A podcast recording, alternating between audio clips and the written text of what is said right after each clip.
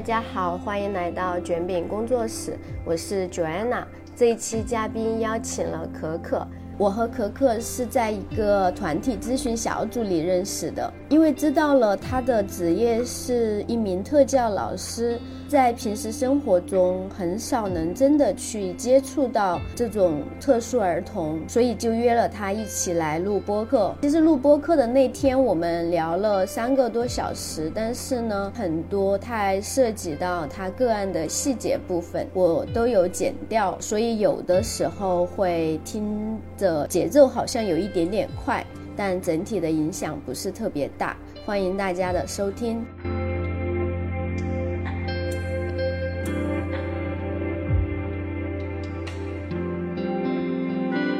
我是读大学的时候就已经有兴趣，但是我那个时候没有钱，所以我大学毕业之后就工作，工作先养活自己，然后。然后所有的存款都拿来考这个了，考证了。对，就拿来学心理学考证。嗯，但是呢，我发现考证跟能从事完全是天壤两回事。是的，对，天壤之别，所以就一直没有从事。差不多算下来就有十年了，从我从我读大学遇到心理学感兴趣开始，一直到现在，应该是有十来年了。这么久了？对啊。就所以不着急啊，它就是我很喜欢、很有兴趣要去的方向。那反正我也一直没有放弃过嘛。虽然这个时间有点漫长，但还好，只要我活得够久，那就对。我再活个一二十年，应该可以开始工作了吧？再晚一点，应该也可以了。我觉得我再学十年总可以了吧？但我觉得你的本职工作也跟这个其实是相关，我不太了解。但是你不是现在做那种儿童的？对啊，就是我觉得也。一大类吧，怎么讲？是的，我一开始会选这个工作，就是因为，嗯，特特教工作嘛，面对的是特殊儿童，然后他们当时招聘的时候就是说最好有心理学或者是幼教的背景，这两方面，要么就是跟心理学相关，要么就是幼教。然后我虽然考了证，但是因为很现实的原因，没有办法从事，我就说那就从这个有点关联的工作开始做起吧，慢慢的学一些，然后慢慢的。从特教老师转到心理咨询师，我当时入这一行也就是这样想的。就算将来转的话，我可能也还是想做跟儿童相关的、儿童相关的嗯心理工作，或者是游戏工作。我现在特教工作里面，因为离开了机构嘛，所以在工作的一些教法上面自由度就非常大。然后我用了一些。嗯，心理动力学方面的，然后今从去年开始有在线上跟着国外的一些老师学游戏治疗。嗯，虽然学的都只是一点点皮毛，但是我发现用在我工作当中，对我的工作还有个案的呈现都有很大的帮助。对，跟我以前只能用行为学的时候是完全不一样，非常非常大的不一样。就比如，比如我以前的工作。在他们小朋友的社交这一块，还有自主的语言表达这一块是很无力的，不知道怎么教，然后也教不出来。就比如社交，我们会教他打招呼，就是你好，但是教出来的很刻板，就他看到任何人就是你挥挥手你好，嗯之类的，没有很自然，就是一种像被机器人输入了程序的感觉，没有灵魂的感觉。但是今年有个家长给我的反馈，他就说啊，我的孩子有了灵魂，是这一类特殊儿童的一个普遍存在状态。哦，就是他感兴趣的都是一些生理上的，比如说转圈圈，生理上的自我自我刺激，感官上的自我刺激，转圈圈啊这些会对很很多特殊儿童都喜欢。嗯，或者他们有一个圈圈，就是就到处跑转圈啊，围绕一个什么东西转一圈，有的是绕个柱子，有的是绕着教室，有的是绕着什么，嗯，而且范围还还比较固定，对他们来说是一种生理刺激上的兴奋，或者就是口欲上的满足，就喜欢各种零食，或者是一些其他生理上的层面，但是他们没有跟外界有关注。一直到最近，他开始对周围的事和物有了关注，对周围的自然，就比如，哦，我身边的这棵花、这个草，我身边的一个小动物，我身边的一个小萝卜，啊，我身边吹了一阵风过来，我就感觉到他开始从完全自己的一个很混沌的世界里走出来了，开始跟这个世界有联系，这个是以前就只靠行为学没有办法做到的一个状态。但是这个状态是我觉得特别欣喜的状态。嗯啊，因为在我个人的层面的，这只是我很主观的一个认识啊。嗯，我觉得一个人之所以为人，他还是要跟这个世界发生一些联系吧，跟这个世界的人发生一些真实的联系，跟世界这个世界，比如说自然上的一些东西，或者哪怕是一些人为制造的一些什么东西，发生一些关注和联系，而不是完全沉浸在自己的世界里自嗨。他们也很嗨，就是嗯，我不知道你有没有看到过，他们自嗨起来完全不需要任何人。也不需要任何东西，也不需要任何人的帮助或怎么样，他们都能很开心。但是，嗯，我看到的这种开心会让我觉得有点心里是有点悲伤的。嗯，对，这个是我感觉很不一样的地方。这个是心理动力学还有游戏治疗用到工作当中，嗯，个案上非常直观的一个呈现。嗯，就很不一样。所以我将来可能会往这个方面去。发展，也许工作的对象就是从特殊儿童拓展到一些一般发育的、普通发育的儿童。对，但是可能在其他方面有一些困难或者困惑的儿童。嗯。但你是想跟孩子去？对。就主要的工作是对面向孩子的。对，我觉得我的个人特质比较适合孩子。对，比较适合这一块儿。嗯。所以具体会发展成一个什么样，我也不知道。反正就一直在路上，就这样走着吧。但是其实心理动力学和游戏治疗，嗯，他们跟一些无意识、潜意识相关。其实你很难判断是花了多长时间。对，这个就是行为学比较受欢迎的原因。因为行为学我们在机构。就是一进来就会有个评估，然后马上就会有一份报告啊，你 A B C D 的各项技能大概是多少分？然后这个分在一个年龄段，比如说八十分，在四岁的年龄段是有点偏低的。四别人四岁是九十分，你只有八十分，就是一个很直观的呈现。然后他们会写一个周计划、月计划，然后交了什么什么什么什么。然后一个月之后，或者是一个季度，或者是半年，又会有一个评估。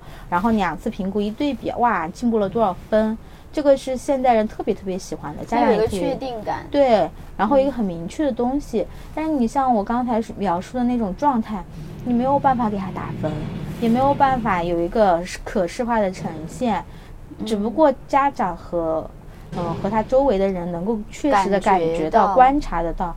但是你说拿出一个明确的证据来，没有，我也没有办法说他内心确切的发生了什么变化。我只能这样描述它跟周围有了连接。但是我们感觉它都有变化出来。对。这个就是它有了灵魂，是的，我觉得这是一个很高的评价，我也是第一次收到这样的一个评价，然后我觉得很开心，是的，超开心，我觉得是的，是的，肯定是超开心的，是的，因为我之前工作当中很无力的一个点，就是我发现我不管教的再多，然后他在教室里确实会了。他一离开教室，他就不会了。对，他就不会了。尤其是在周围的他在幼儿园的这样的一个环境当中，他就不会了，就让我觉得很挫败。我就会思考，那我教他的意义在哪里？是我教的不够好吗？是我教的方法不对吗？是我怎么怎么样吗？然后这个思考就一直都在。然后我觉得可能我后来的感觉就是，就学会和能用出来是两码事。嗯哦，然后行为学要让他学会，确实行为学是做的非常好的，就学会一个东西，嗯，对他们来说很合适，学的也比较快，但是能够用出来，我个人可能会偏向于其他的一些方式来帮助他用出来，因为他们学到的东西都还蕴含在他们自己的内在，他们没有办法梳理，没有办法流动，所以学到的东西就没有办法用出来。当然，就是这就不是一个行为学的观点了，这就是另外一个方面的观点了。啊，那像一般你接触的这种家庭，就是一般是家庭条件是比较好一点的，还是说也有都有？但是能够接受入户上课的，可能都稍微好一点，不然他们也没有办法去接受这样子。对，因为我之前在机构里也看到过，嗯，条件比较差的。那有有的时候机构会给一些帮助吧，经济上的补助，但是毕竟还是比较少。然后呢，嗯，这样一类家庭是可以去残联申请一个补助，啊，就是去医院做一个诊断，一个专门的诊断，就是我的孩子是特殊儿童这样一个诊断，这个是被列入精神残疾的。嗯，啊，然后如果拿到了诊断，就可以去残联申请补助。我记得我没有记错的话，杭州是每个月两千，两千，但是不是直接给到你，就是你去。上课去定点的一些机构上课，然后每个月可以拿两千的补助去抵扣，啊，也不是所有的机构都有，就是跟财年有，啊，具体我就不知道了，啊，财年指定的一些是可以的，嗯，这种儿童他们上上学只能是这种机构去上嘛，就没有那种比如说专业的公立学校这种像我们以前小时候上学这样子的一个成体系的这种学校。还是只是这种各种比较偏商业的这种机构去上，真的。嗯，我目前了解到的，至少杭州或者国内的话，他们如果要康复，就是他们我们管这个叫康复训练。他们管，嗯，如果要康复的话，基本上就是要么去机构，要么请像我这样的个人，但是个人非常少。就像我这样愿意做个人入户的，其实比例非常少。嗯，一般老师如果机构老师的流动率非常大。啊，但是，一般流动要么就去别的机构，要么就是自己开一个工作室。然后我没有自己开一个工作室，我是去别人家上课这样子，呃，算是一个蛮新的形式。其实国外倒是有，但是也还比较好，但国内相当的少。嗯，所以大多数还是去机构或者去一些个人的工作室。那也基本上，那也基本上的话就是这样的一个状态，就是有残联补助和没有残联补助的。嗯。然后说到他们上学的话，呃，国内是有一些特殊儿童的专门的学校，但是呢，会有一些顾虑，就是这些特殊儿童学校里面，就我面对的主要还是语言或者是智力发育迟缓、自闭症、多动症这一类的，但是那些特殊儿特殊儿童的学校里面，他们会有脑瘫，然后会有一些。呃，聋哑的，就是他们有精神残疾的儿童，也有身体残疾的，就比如聋哑的那些，就混在一起。而且我听说的就是，嗯，他们的班级也是混龄的。就比如这个班里可能有两个自闭症，两个多动症，然后一个脑瘫啊，一个聋哑，两个什么什么的啊，一个五上到十几岁，下到四五岁，所以就。就如果只是单纯的学技能，倒是还可以。但是如果要，你希望这个你健康身心发展，就是 就比如说做一个比较合适的社交的机会，几乎是不太可能有的，啊。但是如果让他们去到呃一般发育的，就普遍的那种学校里面去，那他们其实是有机会的，去融合、去融入，然后慢慢的在社交语言表达这一块变得比较的跟同龄人。差距比较小一些，他们是有这样的一个机会，嗯，是这样子的，所以，所以这样的环境对他们来说很重要。像我现在有做陪读，就是幼儿园去陪的个案，他们他在幼儿园遇到任何事情去帮他解决，然后让他学会如何跟小朋友、跟老师沟通，去关注，去遵守上课纪律，去做自己的生活自理等等方方面面。这样的话，嗯。也许他将来会有机会，可以不用靠别人，然后自己去上小学，去上中学，这样子去做。嗯，所以大多数家长，如果孩子程度实在不是太严重，这个严重一个是智力，一个是行为控制。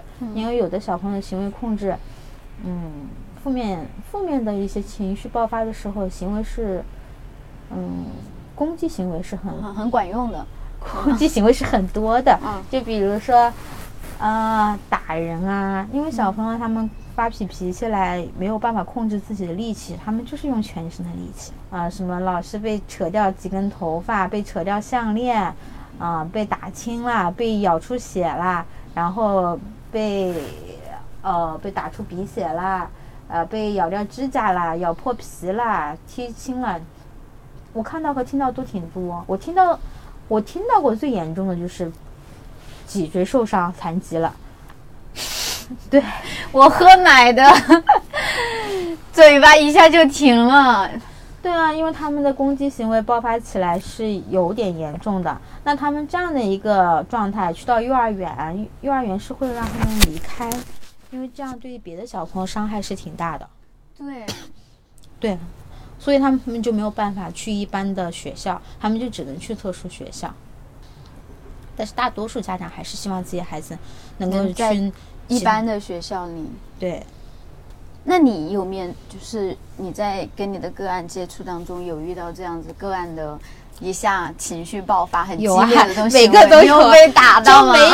就没有 就没有没有情绪没有没有攻击行为的孩子，我只能这么说，就就被扇巴掌啊，被打到啊，被踢到啊，被什么样都是很多的。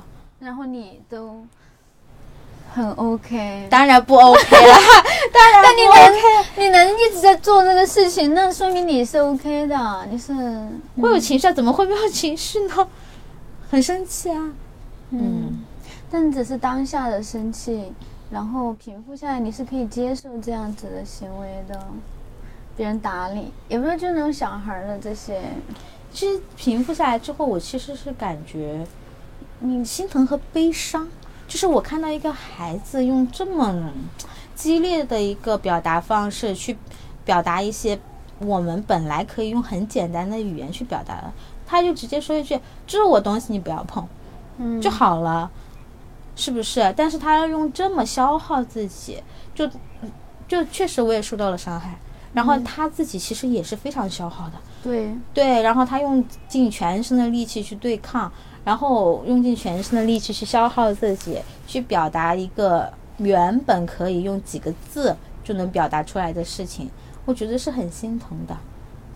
对，如果他们能够掌握到更多的一些自主的语言表达、一些社交技能，他们就不需要这样的去消耗自己。他们把自己的精气神都消耗在这些方面了，那他们哪里还有其他的精力去学习一些其他的东西呢？嗯，对啊，就是。对他们来说，我们觉得，或者说对于一般发育的孩子，觉得很简单的东西，他们都要很复杂的去教。比如认识一个颜色，认识一个形状，认识厨房，认识客厅，认识自己的身边的一些人的名字，学会打招呼，这些听起来非常自然而然，难道还需要学的东西吗？他们都需要去花费精力去学，但是他们都把精力耗在了这个上面，他们哪里还有其他的心力去学习？去用，去去去这样那样的，嗯，所以对他们来说就是一种消耗，一种损失。嗯，这么这么小的一个生命就在这里这样消耗着、燃烧着，就很可惜。我会觉得很可惜。嗯，而且我感觉陪读对我工作的影响还挺大的，因为我之前在机构只看到他们在那个小小的隔间里的状态。嗯，我到了陪读之后，我才发现。哦，原来他的幼儿园是这个样子。原来幼儿园的同年龄段的孩子已经是这个样子了，已经发育到这种程度了。他们已经这么能说会道，他们是这样的一个状态，这样的一个呈现。他们对这些孩子，就是一般发育的孩子，对特殊发育的孩子，他们其实很清楚的。嗯，他们有一些会比较友好，有一些会不太友好。原来他们是这样看待他们、对待他们的。嗯，然后有一些可能就是。他们会有疑问：为什么这个小朋友是这个样子？他不乖，他们给他评价就是他不乖，他不听话，他们怎么，他们不怎么样。他们有的，比如说，比如说，嗯，性格比较好一些的孩子也想跟他一起玩儿，一起怎么样？但是他主动去跟他接触，人家都不理他，不搭理他，甚至会有一些负面的回应。那别人也没有办法再继续跟他进行下去。那我何不找一个，呃？给我一些和善回应的小朋友玩呢，对，所以慢慢的他们就会变得很孤立。我之前有听过我的督导说，国外有一个家长，就是他的孩子也是这样，然后他好像有一些其他的背景是做戏剧治疗的，然后他把这个融入到把戏剧治疗和怎么跟特殊儿童去互动的方法，呃，融入起来，然后自己去学校去教普通的儿童，一般发育的孩子。去怎么看待他们？他们到底是一个什么样的情况啊？你可以怎么跟他沟通？怎么跟他说话？去改变他们的一个环境，我觉得这个是一个很好的点。然后我我也想试一试。我目前国内我不知道，可能我的信息比较少，没有听说过。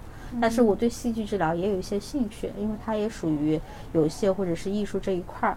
我觉得将来如果可以的话，我也想做一做这方面的事情，就是嗯，让幼儿园甚至是小学、中学的学生知道，哦，原来他们并不是故意的不想理他们，并不是故意的有一些这样的行为，他们确实是有一些困难，有一些控制不不了自己的地方。然后你可以这样去看待他们，可以去这样跟他们去沟通、去互动，嗯，那可能整个环境对他们的影响又会不一样，嗯，哦，那其实是从另外一个角度去帮助他们，我觉得可能会好一些，可能对他们来说会好一些，这也是我将来一个发展方向，但是可能还时间还比较早，路还很长，因为我看到我自己看。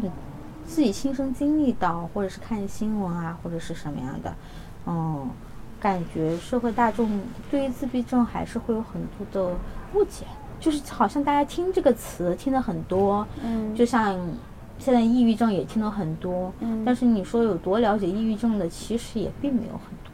就像也没有多少了解自闭症的，他们都会从一个字面的意义去理解，那是不是就是不讲话啊？是不是就是性格自闭啊？是不是就是不想跟其他人交朋友啊？其实完全就很不一样，嗯，就是差不多是这样。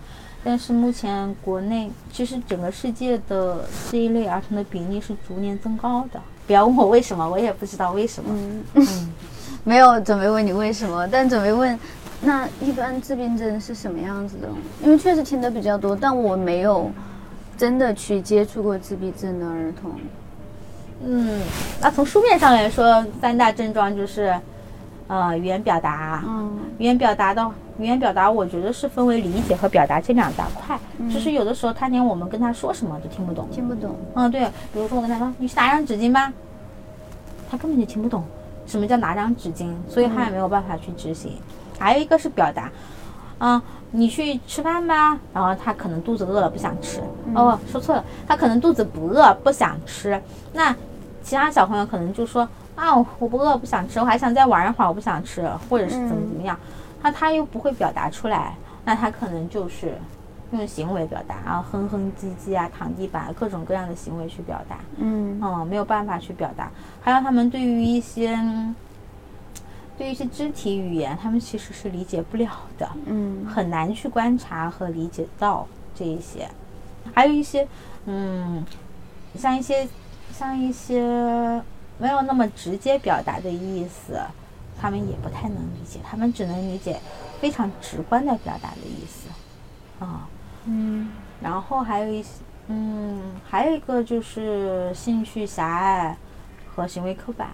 智力的话，其实有的孩子，有的自闭症的孩子，很聪明，对啊，比如说所谓的高功能，嗯，阿斯伯格这一块，不过后现在已经不这么叫了，他们的智力是没有问题的，但他们普遍的社交障碍都会多多少少有一点，一些，啊，对，多多少少都会有一些，尤其是在情感连接、理解和表达这一块儿，他们就很难连接得到，嗯，具体的表现其实还蛮多的。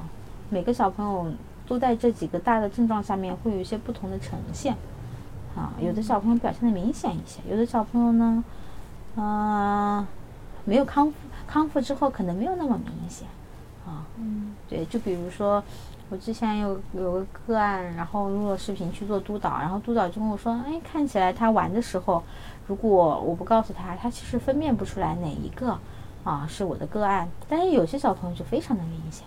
啊，看一眼大概就知道哦，可能不在一个比较平常的状态当中。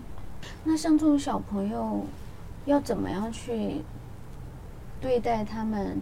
就你刚刚讲，可能他语言有障碍，就没办法去理解、听懂你说什么，然后他也没办法去表达。所以你在跟他相处的时候，要怎么样去判断？就是怎么能够去跟他交流和沟通？就比如说你，你说你。他他不饿嘛？你问他要不要去吃饭，他不饿，没有办法说，然后他就各种行为嘛。嗯，这是一种可以训练达到的嘛？那看情况，如果他是能够发音，只是不会组织句子，嗯，那就教他怎么表达。如果他连音都不会发，就比如啊、喔、呃、鸡、乌、鱼这些基本的音他都不会，那就是要专门的先做语言的训练，就帮他开音。然后开音这一块其实我不会，我会的是他有音了之后，我教他怎么做表达。比如，嗯，那时间长了，可能我会有个判断，他是不饿啊，或者是不想吃啊，或者是怎么样的。嗯，他有一个行为的呈现，我会先制止，就是负面行为的呈现，我会先制止。然后去给他询问，啊，为什么？如果他答不上来，我会给他选项，是不饿还是不想吃，还是想继续看他当下有没有在做一个他喜欢的活动，还是你想继续玩儿？有的小朋友有能力，经过训练之后，他是有能力回答这样的选择题。他为什么的这种开放性问题他回答不了，但是选择题很多都能回答。然后他回答之后，那我就会告诉他一些，比如说他如果是想继续玩儿。那如果是在家庭环境当中，没有像幼儿园那么呃一个统一的时间规定，那在家庭环境当中就会适当的给他放宽。我说，嗯，那你想继续玩可以，你要告诉我，你说我要玩，我不吃，这种简单的表达，我说一遍，让他跟着我说一遍，然后我就马上放开他，让他继续玩。但是我会跟他约定好，那我不可能无限的让他玩，我跟他约定好，你再玩个两分钟，我就给他计时，那他就得到一个及时的反馈。第一个。嗯，我这样的一个行为上的表达是不被允许的，但是我可以用嘴巴说，我怎么说呢？我就说我要玩，我不吃，简单一点吧。嗯，然后我就能够得到一个反馈，哦，我真的可以继续玩，真的可以玩，他就会对对，但是又有一个规定，就是比如说时间的限制，但是一定要是有一个具体的时间的呈现，就比如我定闹钟，闹钟会响，嗯，我不能，而且一定要事先去告诉他，跟他商量好，啊，不能是。不能自己说好了，完了，够了，他会很生气。我再玩一会儿，我再玩一会儿。一般发育的孩子就会这样，嗯啊，普通发、特殊发育的孩子可能就闹脾气了，又开始有负面行为出现了，嗯啊，这些规则提前跟大家商定好。那他时间长了，慢慢的一开始需要我告诉他一次、两次、三次、五次、六次，慢慢的他就会自己去说啊。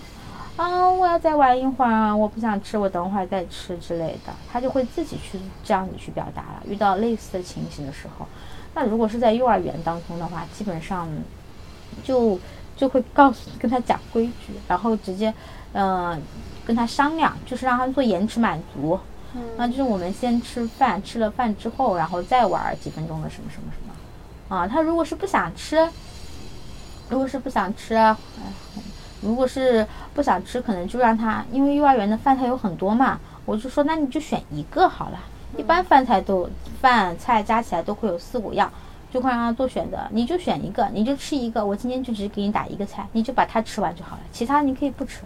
嗯嗯，就这样子，但是也会告诉他这样的行为是不可以的，你可以选一个吃，可以表达出来说啊，我不喜欢吃这个，我不想吃这个，或者你少吃一点。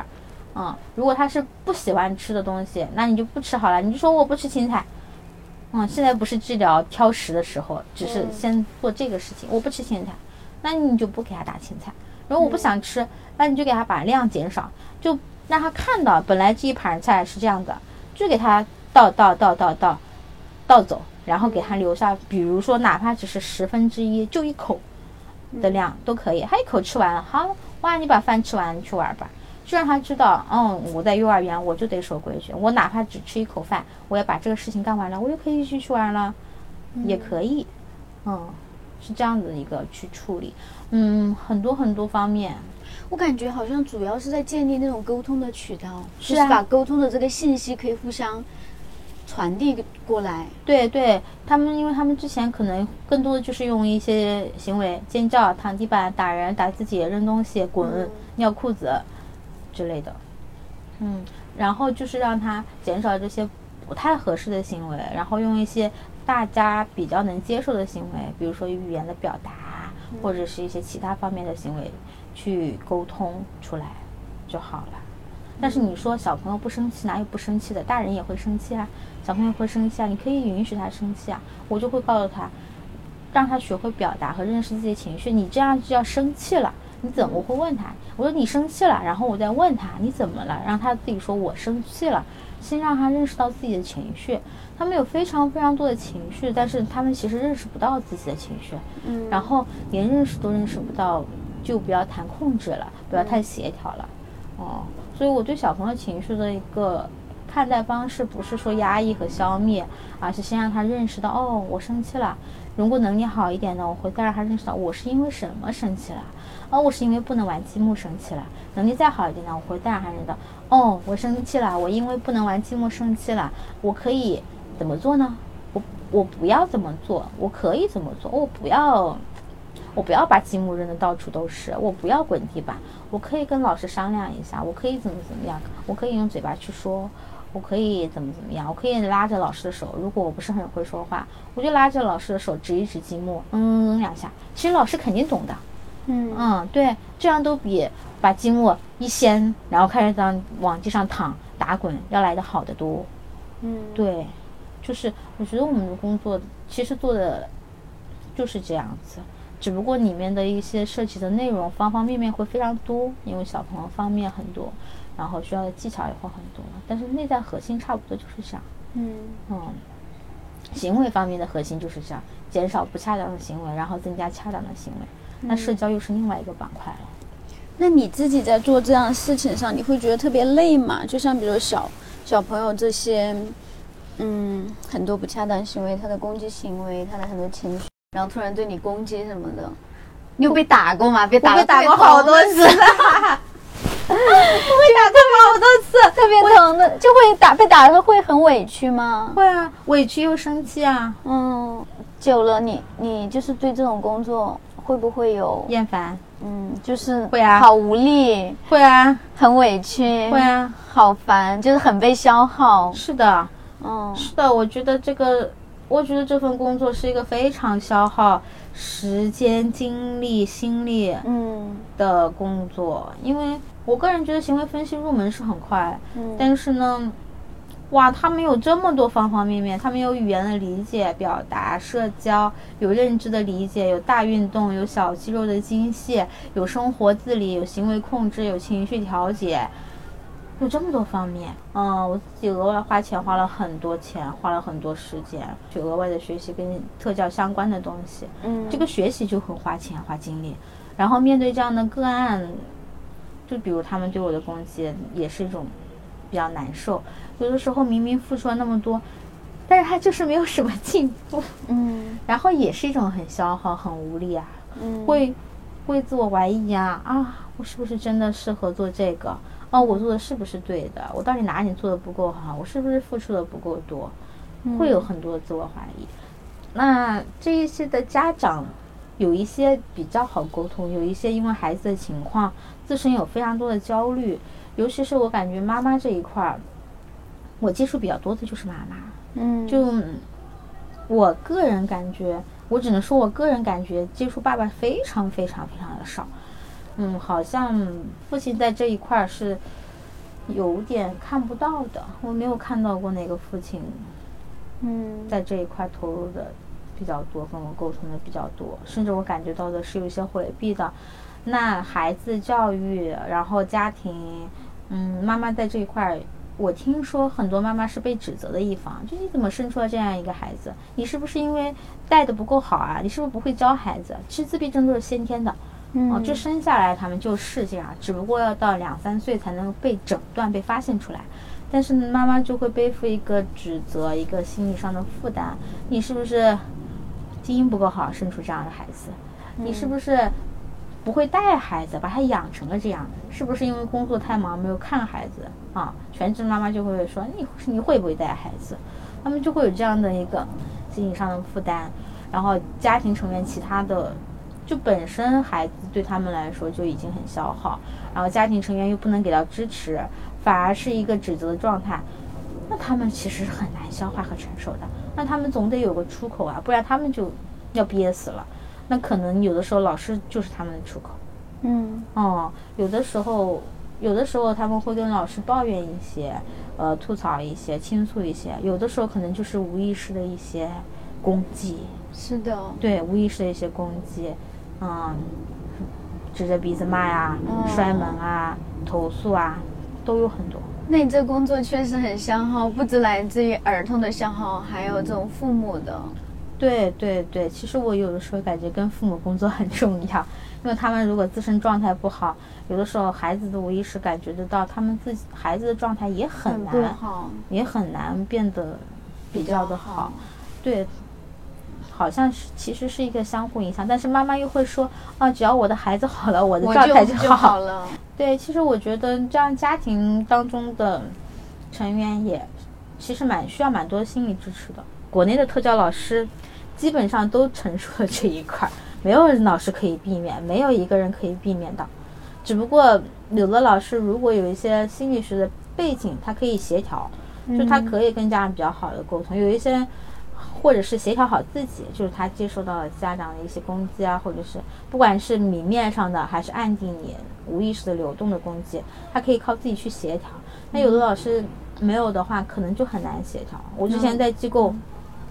我基本上不夸张的说，我每个月或者说每个星期都能看到老师哭，嗯，就是那种很崩溃的哭，我自己也哭了好多次。嗯，明白。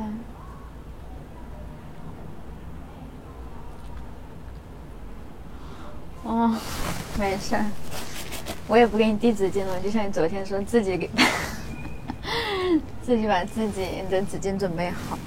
嗯，所以我感觉。所以我感觉周四卢老师团体里面的支持还是挺大的，因为我的可能我的一些情绪的协调啊、控制啊，一些内在的支持啊，都是来自那个方面。嗯嗯，所以我感觉我比较幸运吧，因为我看很多很多同行的老师没有没有心理学这一块的支持，他们也非常非常的辛苦，是真的很辛苦，很消耗。我我听过一个老师，他的表达就让我。很兴奋，他说：“我终于到周五，到了周末之后，我只想在家整整躺两天。”他也就是这么做的，嗯，除了上厕所和下床拿外卖吃饭之外，就我在想，一个人得有多身心俱疲，就有一点枯竭的那种感觉。对，是一种非常非常消耗的一个工作状态。对，对，所以我觉得，嗯，还好我有心理学的一些支持。和资源在这里，然后给到我很多的资源支持，去自我疗愈，然后慢慢的，嗯，啊，跟家长的关系稍微融洽了一些些，知道怎么去稍微的去沟通一些些可能会更好，嗯，对我的帮助还挺大的。不然我感觉我在这条路上也走不了多久，要么就是变得像有一些比较保护自己的老师一样，变得稍微的麻木一些，嗯，啊。但是我又不想让自己变成一个在情感上比较麻木的人。对，嗯，但是确实变得麻木一些，能够保护好自己很多很多，我也很能理解。是的，对，不然不然长期处在这样的状态当中很难很累。嗯，对对。我我之前在机构基本上吃饭啊或者什么样的，我听到同事之间说的最多的其实就是抱怨和吐槽。吐槽自己的个案，吐槽自己的家长，就他们不是不喜欢他们，嗯，实在是承接的东西太多太多了，必须要有个出口，嗯，没有办法，不然他们也得憋死，就老师也得憋死，哦，就我就感觉哦，但是确实有很多非常的有爱心、有耐心的老师，就看到他们。哦，他们已经全身心的付出了，全力以赴了，然后去做这个事情，也让我觉得很动容。就是一边吐槽着，然后一边赶紧又去写个计划，想聊一聊这个孩子要怎么去工作啊，要怎么怎么样啊，嗯，是这样的一个状态，真的很，嗯，其实那些老师也让我还挺挺有感慨，挺动容的，嗯嗯。能够能够留下来的，很真挚，我觉得。对对，能够做一段时间留下来的老师都，我觉得都是有一份，有一份对孩子的爱在里面的。哦，我听过好多老师说，要不是因为某某孩子，我早就走了；要不是舍不得孩子，我早就走了。因为确确实工资不高。对，我刚刚就想问，那我想问你们这边的工资是收入是怎么样？因为你除了要教育孩子那一部分，你还要承接到父母的那些情绪什么的，把相当于把自己全部拿来被消耗的这一份收入又没有咨询师高，你干了咨询师的活儿，是吧？差不多，差不多，但是确实不太高，不太高。就是如果没有怎么说呢？如果只是做老师的话，每个机构不一样，但是据我了解的，可能就是五千到一万二一个月吗？对，一个月。五千还是过了实习期，嗯啊，过了实习期有一段时间的上课。杭州的水平啊，其他城市的，如果二三线城市可能更低更低。杭州还算是比较大的一个城市，它的水平就只能是这样的话。对我了解到的一线的，比如北上广，那可能就是，那可能也就是六千到一万八。嗯，啊，如果是在机构，那像这种你个个人如果去陪读或者入户这种会不会高一些？会啊，因为、因为就是家长交的机构的钱其实不少的，只是机构发给老师的，那个，哦因为机构有自己的成本嘛。明白。啊，其实机构有很多，他要招生的话，在宣传上也花了很多钱，嗯聘请老师啊，他们的房租啊，各方面的。嗯，那我的话，因为就是全部在我自己手上，那就又不一样了。明白。所以我比较喜欢我现在的个人那当然呀，先是收入又没有机构中间，想要做的又又灵活，就自己想要去尝试什么去什么，你还可以看到一个孩子的变化。是的，这个是嗯在机构没有办法的，而且在教学上的限制几乎为零。那你是你自己有怀疑吗？嗯，你是想一直想要做从事这种行业的？可能目前的想法是，就一直做跟儿童相关的，就像刚刚说的，大的心理学范围跟儿童相关的，对对对不一定局限于就是说自闭症儿童这样子，对，我不知道其他的跟儿童相关的会不会好一些？会会怎么样，我也不知道。嗯，但是我也确实比较喜欢这些小朋友，然后也喜欢跟他们相处，就哪怕是特殊儿童，啊，虽然我也有的时候他们攻击我，我也很生气，嗯，但是总体的喜欢还是不会变的，只是在那个瞬间对他很生气，很气愤。性格啊、个人特质啊、一些内在特质啊，就还是比较适合，嗯，做这份工作。啊，而且，那如果我又适合，我又喜欢，那么为什么不作为又能养活我自自己己？为什么不作为一个终身发展的一个职业方向呢？挺合适的，只不过这个方向这个路还挺长的。就比如我说的有戏治疗的学习啊，戏剧治疗的学习啊，嗯嗯，我倒是真的很想试一试戏剧治疗，然后去找一些，呃，学校去谈合作，就是我们义务的、免费的去做一些，呃，戏剧治疗的一些培训，让小朋友知道怎么去跟特殊儿童相处。我倒挺想做一做这个事情的，我想看看会。会有什么变化没有？会发生一些什么事情没有？会有没有一些什么新的东西出来？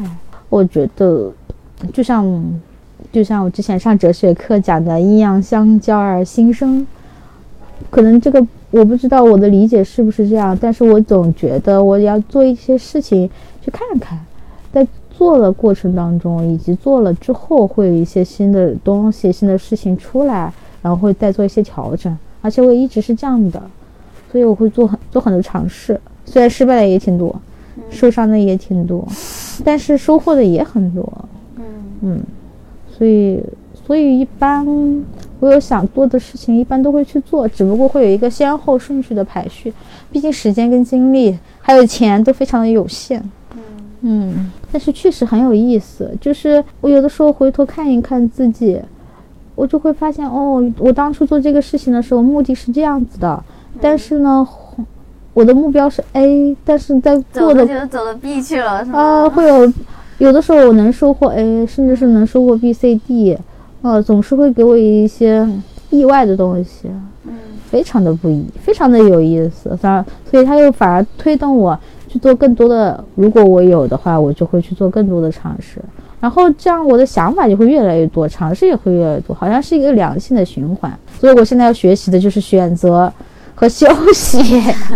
但你想要尝试的是很多的，是的，我想要尝试的其实是很多的。你像我今年主要的重心，就心理学一直没有放掉过嘛，那它一直都是我的重心，就不没什么好说了，未来也都是一样，嗯，应该不太会改变。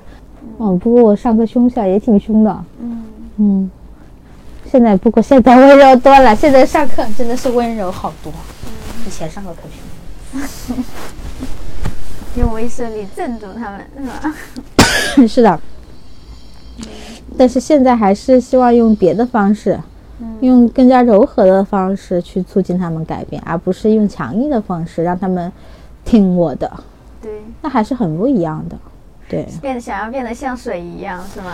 包容，是的，嗯，强硬的态度和现在另外一个比较灵活和柔和的态度去教学的不一样的状态，都都能教进去，但是很不一样了。这个会更流动、更良性循环一点。对我感觉是这样的，而且对小朋友的压力也小了很多，只是可能需要的时间会比以前的稍微长一点，但是我觉得从长远来看，这个就是一个。